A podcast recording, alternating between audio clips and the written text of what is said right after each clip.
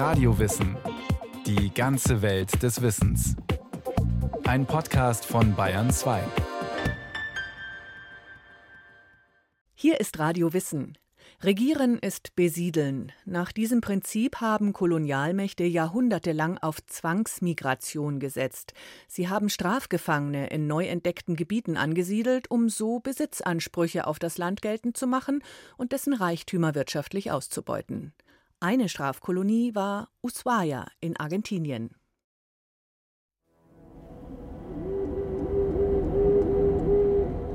Es ist unwirtlich früh dunkel und kalt, dort, wo an einem Wintertag am 15. September 1902 ein Experiment startet, das den Ort für immer verändern wird. Der Ort heißt Ushuaia und liegt an der südlichsten Spitze des amerikanischen Kontinents in Argentinien auf der Insel Feuerland. Auf einer Anhöhe, wenige hundert Meter vom Wasser entfernt, steht eine Gruppe Männer. Die Männer setzen Steine aufeinander. Manche der Männer tragen einen schwarz-gelb gestreiften Kittel. Sie sind Gefangene, die aus den wachsenden Metropolen Argentiniens in den Süden verschifft wurden, um hier ihre Strafe nicht abzusitzen, sondern abzuarbeiten. Argentinien ist zu dem Zeitpunkt ein junges Land, das rund 80 Jahre nach seiner Unabhängigkeit von der spanischen Krone durch Getreide- und Rindfleischexporte reich geworden ist. Im äußersten Süden nun müssen die Männer ihr eigenes Gefängnis bauen. Es war das erste Gebäude aus Beton und wurde von den Gefangenen selbst gebaut.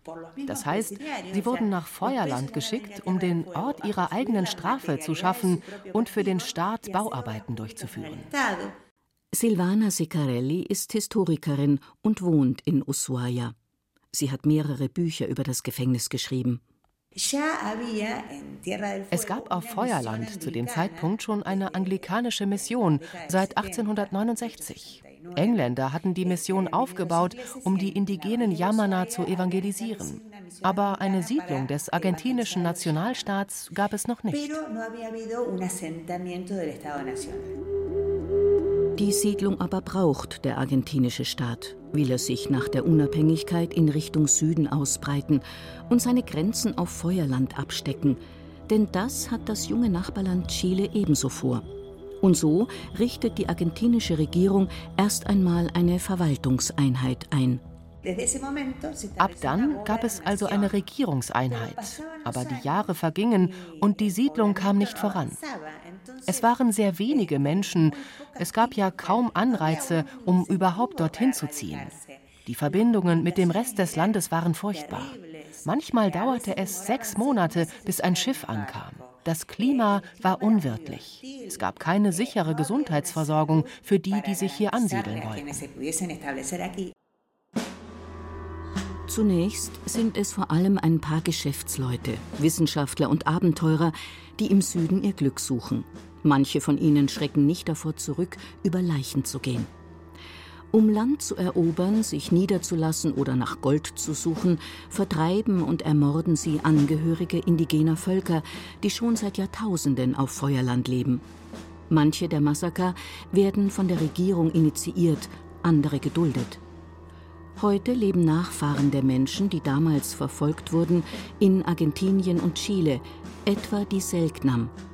Lange haben sie dafür gekämpft, nicht als ausgestorben in den Geschichtsbüchern zu stehen, sondern als Überlebende eines Genozids. Die argentinische Regierung errichtet das Gefängnis als Strafkolonie also nicht, um überhaupt Menschen auf unbewohntes Terrain zu bringen. Das Terrain ist schon seit Jahrtausenden bewohnt, aber von Bewohnern und Bewohnerinnen, die der argentinischen Regierung als Siedler nicht genehm sind. Es wurde also der Bau eines Gefängnisses beschlossen, mit dem Ziel, Gefangene hierher zu bringen und danach ihren Familien Grundstücke zu geben, damit sie sich hier ansiedelten. Und so werden die Gefangenen nach Ushuaia gebracht, wo sie bei klirrender Kälte einen Stein auf den anderen setzen, um nach den Plänen des italienischen Ingenieurs Catello Muraja ihr eigenes Gefängnis zu bauen. Muraja war selbst ein paar Jahre zuvor nach Argentinien ausgewandert und bald Direktor des Gefängnisses. Sein Plan? Acht Flügel sollen wie die Strahlen einer Sonne in einer zentralen Halle zusammentreffen. Muraja orientiert sich dafür an dem Modell des Panoptikums, wie es der britische Philosoph Jeremy Bentham etwa ein Jahrhundert zuvor entworfen hatte. Zu dieser Zeit finden internationale Gefängniskongresse statt, auf denen sich auch die Regierungen der postkolonialen Länder Lateinamerikas inspirieren lassen, sagt der Historiker Christian De Vito. Er ist Leiter einer Forschungsgruppe zu Strafe, Arbeit und Abhängigkeit an der Universität Bonn. Sie haben irgendwie Moderne mit dieser Art von Strafarchitektur verschmolzen. Sie wollten zeigen, wir sind so modern, dass wir sogar am Ende der Welt so eine supermoderne Haftanstalt bauen. Am Vorbild derer in London oder den USA, in Rom oder sonst wo, in Frankreich und so weiter. Es ist eine Zeit, in der die britische Kolonialmacht bereits über 160.000 britische und irische Gefangene, vor allem arme und Kleinkriminelle, nach Australien geschickt hatte. Sie mussten von Sonnenaufgang bis Sonnenuntergang arbeiten, von Montag bis Samstag. Die meisten blieben auch nach ihrer Freilassung dort und besiedelten Grundstücke, die den ersten Australiern geraubt worden waren. Manche von ihnen bekamen auch Anstellungen in der Kolonialregierung.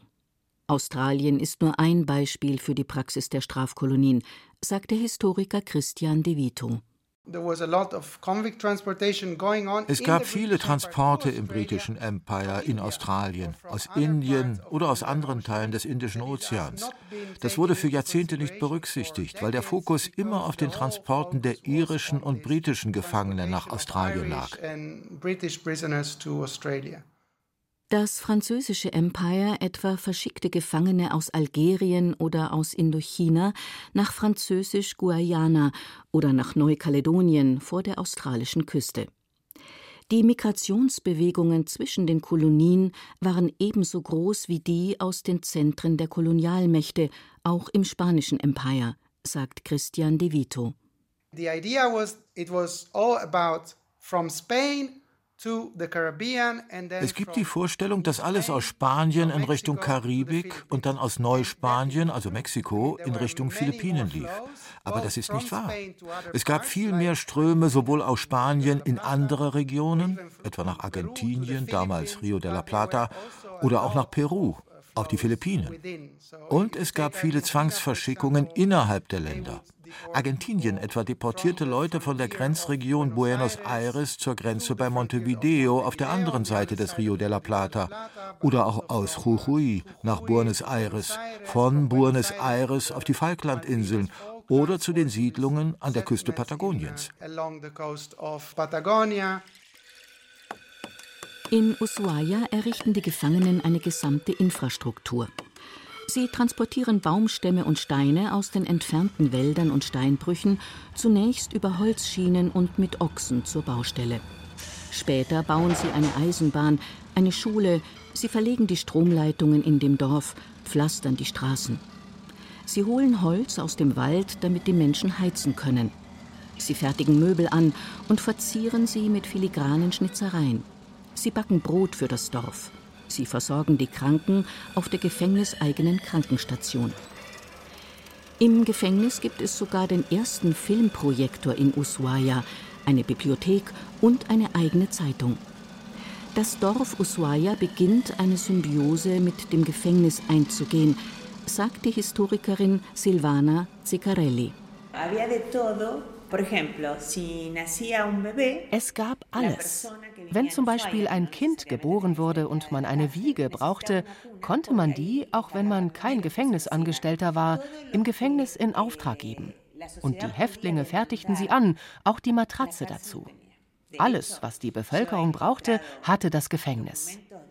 Ich habe sogar Papiere gefunden, die zeigen, dass Bäcker das Gefängnis darum bitten, ihnen Mehl zu leihen, bis das nächste Schiff kommt, um es dann wieder zurückzugeben.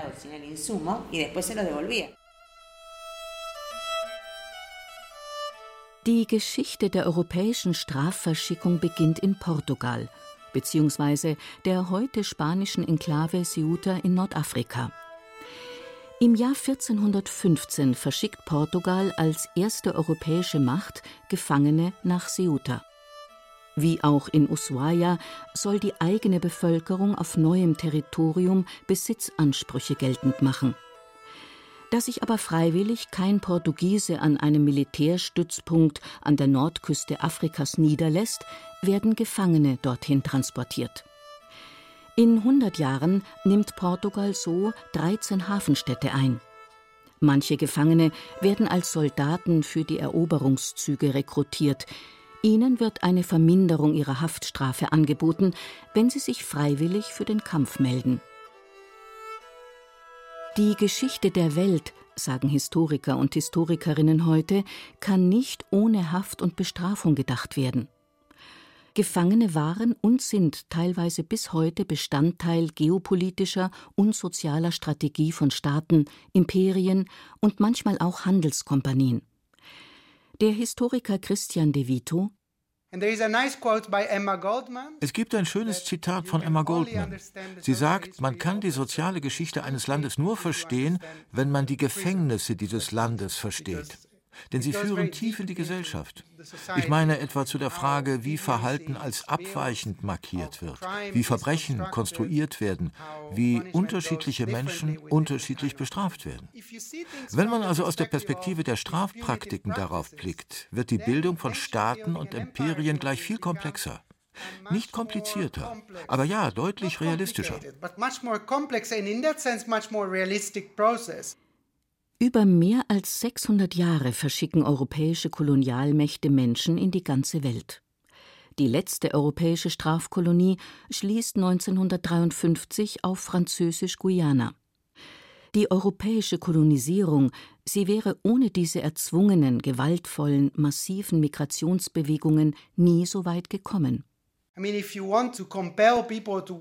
Wenn man Menschen zur Arbeit zwingen will oder sie für ein Vorhaben rekrutieren will, kann man keine homogene Belegschaft schaffen, sondern man muss die Unterschiede im Status einzelner Gruppen nutzen, um die Arbeitskräfte besser zu kontrollieren. Das war schon immer so und ist es immer noch.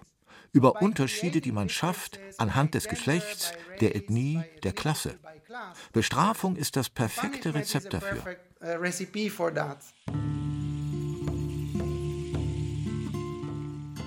Nach Ushuaia hatte man zunächst mehrere Dutzend freiwillige Gefangene mit kurzen Haftstrafen verfrachtet. Manche saßen ihre Strafe schon während der Reisezeit ab und konnten danach frei in Ushuaia leben, unter ihnen auch ein paar Frauen. In den folgenden Jahren wurden immer mehr Gefangene mit längeren Haftstrafen, schlechter Führung und in guter körperlicher Verfassung aus dem ganzen Land zwangsweise in den Süden verlegt, unter ihnen auch Minderjährige. Was für die Siedler willkommen ist, kostenlose Arbeitskräfte, die zum Einsatz gezwungen werden können, bedeutet für die Gefangenen Plackerei bei Minusgraden und, so heißt es in späteren Berichten, Folter. Und das bei großer Einsamkeit.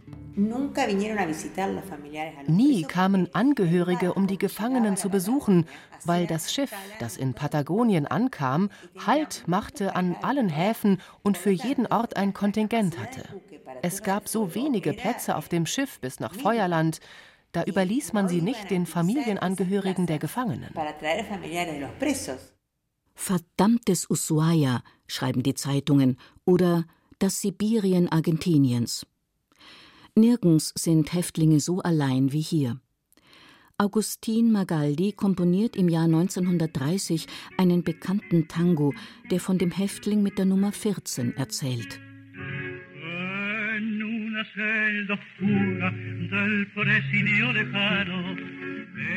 Er ist gehörlos, aber seine Gebärdensprache kann in dem Gefängnis niemand verstehen. Häftling Nummer 14 stirbt still und unverstanden murió haciendo señas y nadie lo entendió. Ushuaia wird in der Vorstellung der 3000 Kilometer entfernten Hauptstadt Buenos Aires zum Ort der Verdammnis, zum Ventil für soziale Probleme, zum berüchtigten Ende der Welt, wo die erhoffte Zuwanderung ausbleibt. Es war der einzige Ort in Argentinien, der über ein Gefängnis besiedelt wurde. Das Modell hatte Vorbilder in Lateinamerika.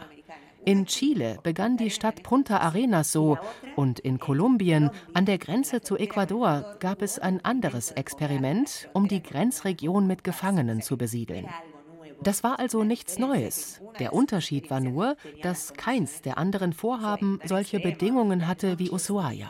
So extrem die Winternächte, dass es auf die Stimmung drückte und manche es gar nicht aushalten konnten, da zu leben. Und der Standort direkt am Meer mit einer Bergkette im Rücken, das war schon bedrückend.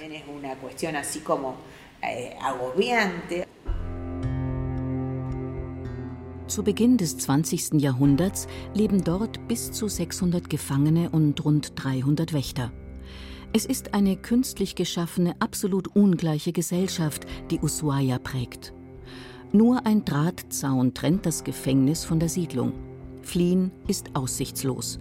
Wer flieht, stirbt an Unterkühlung, verhungert oder kehrt aus Verzweiflung schnell wieder zurück in seine Zelle.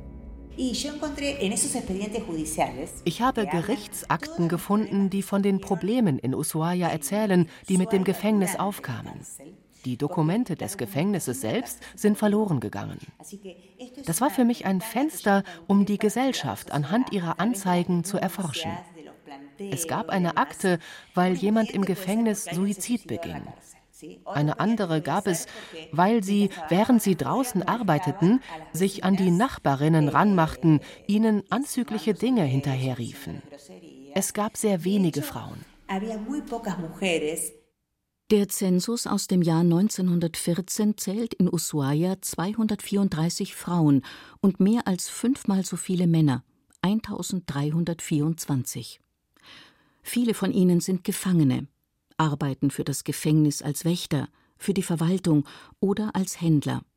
Einige wenige haben ihre Familien mitgebracht. Viele sind auch aus dem Ausland eingewandert, vor allem aus Spanien und Italien, aber auch aus Chile, Griechenland, Paraguay, Russland, Portugal oder Frankreich. Sie versuchen im Umfeld des Gefängnisses Geschäfte zu machen. Im Jahr 1913 kommt etwa eine Gruppe Spanier nach Ushuaia. Sie kamen mit dem Ziel, eine Fabrik für Sardinen aus der Dose zu eröffnen. Sie hatten gehört, dass Sardinen reichlich vorhanden sind. Bei dieser Einwanderung kamen auch Frauen mit ihren Familien an. Aber das Vorhaben scheiterte, weil die Sardine ein Saisonfisch ist. Die Familien aus Spanien geben auf, lassen die Fabrik zurück und ziehen in die Nähe der Hauptstadt Buenos Aires. Die Bevölkerung wächst zusammen mit den Erfordernissen der Gefängnisinfrastruktur und ist vor allem männlich. Von den wenigen Frauen sind überproportional viele Prostituierte, was allerdings lange Zeit tabuisiert wurde.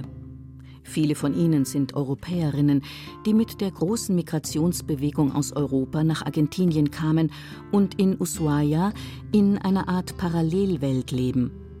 Jorge Castelli ist Feuerländer und hat sich mit ihren Lebensgeschichten beschäftigt. Es gab einen Tag in der Woche, an dem die Frauen aus dem Bordell ausgehen konnten, um einzukaufen oder umherzuspazieren. Man nahm an, dass an diesem Tag die anderen Frauen, die keine Prostituierten waren, in ihren Häusern blieben, um ihnen nicht zu begegnen. Viele langjährige Anwohner erzählen, dass sie sie auskundschafteten, um zu sehen, wie sie sich kleideten, da sie sich immer nach der Mode richteten. Es gab eine Art Bewunderung dafür. Ushuaia ist lange Zeit eine Welt für sich, aus der nicht viel mehr als Gerüchte in die tausende Kilometer entfernte Hauptstadt dringen. Das ändert sich erst in den 1930er Jahren, als nach einem Militärputsch unliebsame Politiker und Politikerinnen hierher versetzt werden und als der argentinische Schriftsteller Ricardo Rojas als politischer Gefangener nach Ushuaia kommt. Bald kann er dort außerhalb der Gefängnismauern leben und schreiben. Rojas verfasst Artikel für die Hauptstadtzeitung La Nación und rückt das Gefängnis ins öffentliche Bewusstsein. Es herrscht auf diesem argentinischen Landstrich ein großer Schmerz. die Vernichtung der Indigenen, das Gefängnisregime, die Misswirtschaft mit den öffentlichen Grundstücken, die geografische Isolation, die wirtschaftliche Nutzlosigkeit, die staatliche Vernachlässigung, fehlende kulturelle Impulse und als Folge all dessen Entvölkerung, Armut, Ungerechtigkeit, internationale Ausbeutung und eine fehlende Zivilbevölkerung. Je mehr Berichte es aus Ushuaia gibt, desto größer wird die Kritik an dem Gefängnissystem an sich, das auch Krankheiten wie die Tuberkulose zu befördern scheint. 1932 erscheint in der Zeitung Santa Fe ein Text mit dem Titel Die Gefängnisse wie die in Ushuaia mit ihren Terrorregimen sollten verschwinden, sie sind eine nationale Schande. Es folgen Reformen. Kulturelle Angebote sollen das Leben in Haft verbessern, Theater, religiöse Messen, Sport oder auch ein Gefängnisorchester. Aber die Reformversuche scheitern. Dann kommen die 1940er Jahre. Während weite Teile der Welt im Zweiten Weltkrieg versinken, putscht sich in Argentinien wieder eine Militärregierung an die Macht.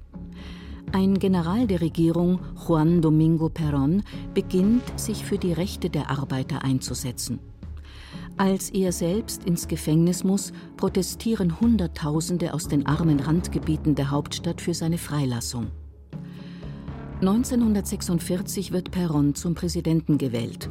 Eine seiner ersten Amtshandlungen ist es, das Gefängnis zu schließen. Das Gefängnissystem ist nicht mehr haltbar, auch angesichts der Berichte von Folter, Korruption, Misswirtschaft. Die Gesellschaft spürte ein tiefes Loch, als das Gefängnis zumachte. Die Gefangenen gingen, die Angestellten und ihre Familien. Als immer mehr Menschen Ushuaia verlassen, schließt die Regierung in Feuerland ein Jahr später einen Vertrag mit einer Tischlerei aus Bologna ab. 600 italienische Einwanderer kommen nach Ushuaia, um nun Bauarbeiten zu übernehmen, die vorher die Gefangenen erledigt hatten, und die fehlende Bevölkerung wieder zu ersetzen. Das Abkommen sieht vor, dass die Migranten auf dem Weg nach Ushuaia auf keinen Fall an anderen argentinischen Häfen Halt machen sollen, damit sie gar nicht erst in die Versuchung kommen, in den klimatisch milderen Regionen hängen zu bleiben. Manche ihrer Nachfahren leben noch heute in Ushuaia.